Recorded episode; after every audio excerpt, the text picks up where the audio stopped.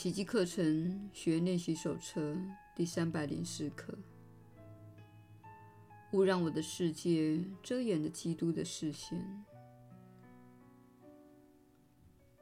倘若我任凭自己的世界侵入我的神圣视线，它就会变得模糊不清。除非我用基督的慧见去看。否则，我是看不到他眼中的神圣景象的。知见只是一面镜子，而非一个事实。我所看到的景象，只是自己心境对外的投射。我愿祝福这世界，以基督的眼光去看它。我愿瞩目于那一标志。他明确地告诉我，我所有的罪都已经被宽恕了。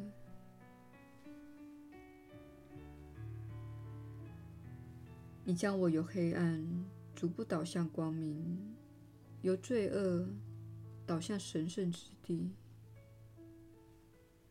愿我宽恕，世界方能领受到他的救恩。亲爱的天父。你给我的礼物是要我献给你圣子的，它才能重拾你的记忆，忆起你所创造的圣子。耶稣的引导，你确实是有福之人。我是你所知的耶稣。虽然你希望看到世界作何改变，你自己先要成为那样。这句话正是本课的含义。换言之，你会看到反映出你自身的世界。是故，若想看到世界改变，你要先在自己的心内及认知上做出改变。如此一来，你便会为这个世界增加了正确的振动频率。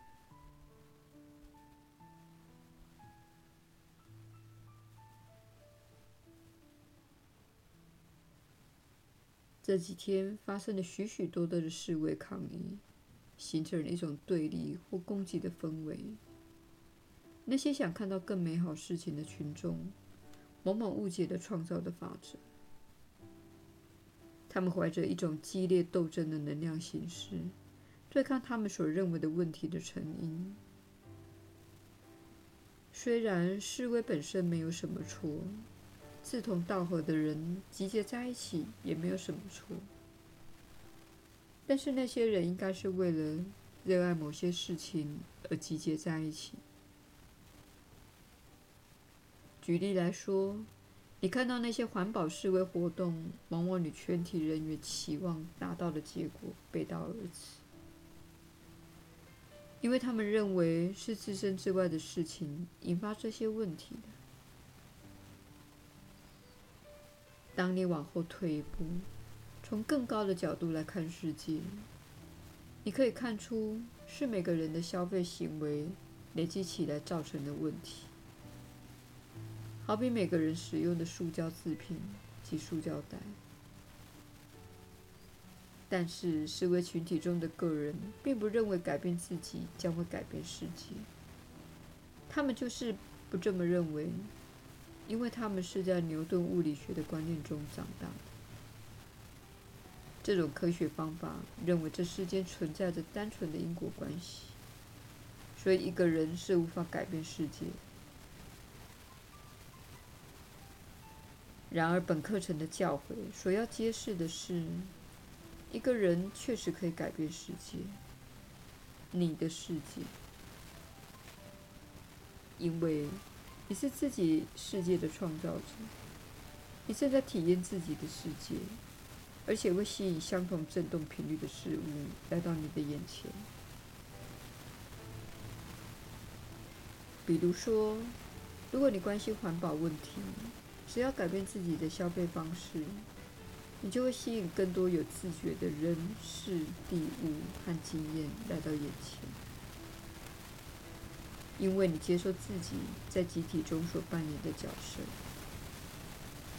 如此一来，你便是在表达：我可能只是一桶水中的一滴水，但是如果我能释放释放某种振动频率，我就会影响整桶水。于是，它就会真的发生。请继续对自己想要的结果保持耐心，但是不要与自己不想要的结果对抗。与它对抗时，你便是在那个系统中加入了自己的能量，并因此处在一种对立的斗争状态，而不是对创造的运作方式有广泛且全面的了解。若有此番了解，你将显著改变自己的振动频率。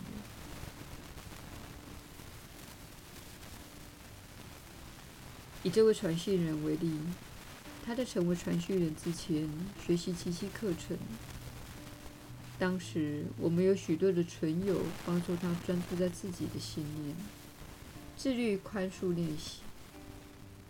他有许多深层的口恩术功课要做。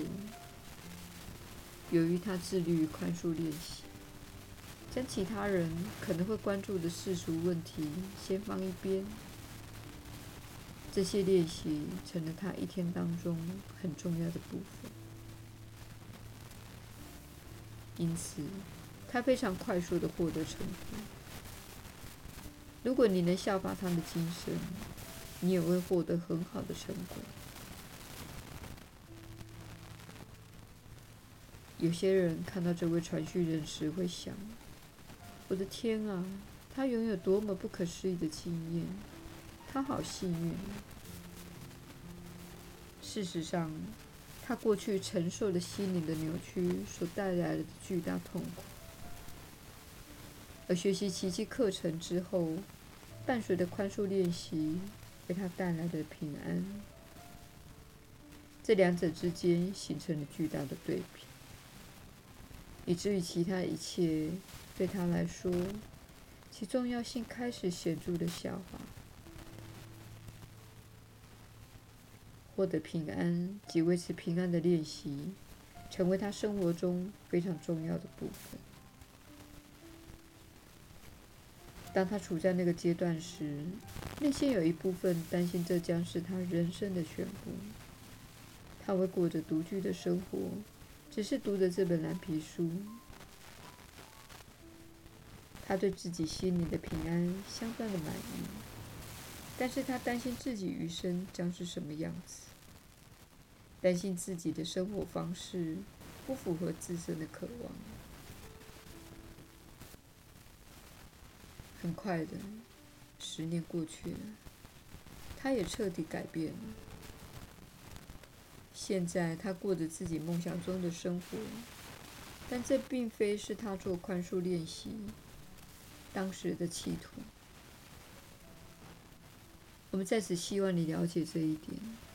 那不是他当时的目标，他的目标只是平安。但是，当他达到平安后，他连接到真正的指引，舍弃自己有限的目光后，他允许我们完全彻底的进入他的意识中，进一步提升他的意识。然而，这一切。都是源自于他自律与心灵的锻炼，并且持续很长的一段时间。请勿以为这是在一夜之间发生的。已经练习到三百多课的学员，这可能不是你第一次练习，可能是第二次或第三次。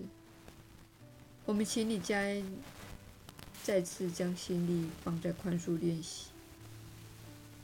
并了解到，你所看到的、所回应的世界，乃是在你自己心中，它只存在你心中。当你改变自己的心念，世界会随之改变。这就是奇迹的显现。我是你所知的耶稣。我们明天再会。